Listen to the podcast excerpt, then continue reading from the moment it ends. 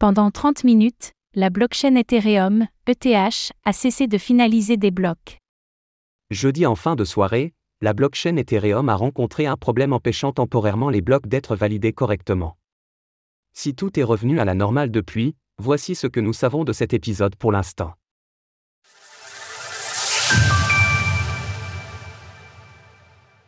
Les blocs ont temporairement cessé d'être finalisés sur Ethereum.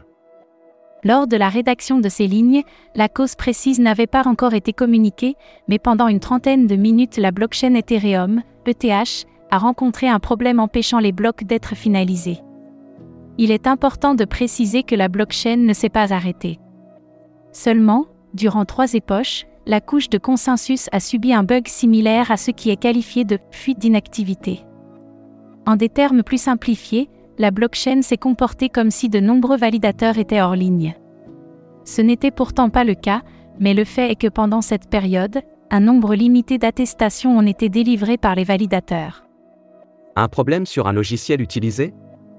Pour fonctionner, la blockchain Ethereum est divisée en deux piliers, la couche d'exécution, qui permet notamment aux transactions de s'effectuer, et la couche de consensus, qui assurera la conformité des blocs. Pour ces deux piliers, les validateurs peuvent utiliser différents logiciels appelés clients. L'Ethereum Foundation encourage les validateurs à diversifier les clients utilisés, de façon à ce que si un bug survient, la blockchain continue de fonctionner normalement. Sur l'illustration ci-dessous, nous pouvons voir que les logiciels utilisés pour la couche de consensus sont correctement diversifiés, tandis que pour la couche d'exécution, le client jet est bien trop représenté, comme aucun client de la couche de consensus n'est utilisé par plus de 50% des validateurs, le bug de cette nuit n'a pas pu causer un arrêt de la blockchain ou un fork de celle-ci. Si tant est que le problème vienne bien de l'un des logiciels utilisés. Dans cette éventualité, le corps développeur Superfice précise que ce problème de fuite d'inactivité aurait même pu être évité si aucun logiciel ne représentait plus de 33% des validateurs.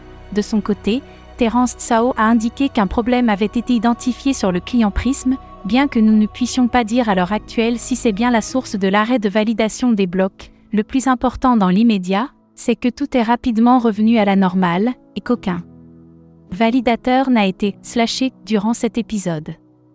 En effet, le slashing intervient pour ponctionner une partie des ETH stackés lorsque les validateurs n'effectuent pas le travail correctement. Un rapport détaillé de ce qu'il s'est passé devrait être fourni prochainement par l'équipe de développement, et nous pourrons alors revenir sur ces informations à ce moment-là. Source Beconscan, Client Diversity. Retrouvez toutes les actualités crypto sur le site cryptost.fr.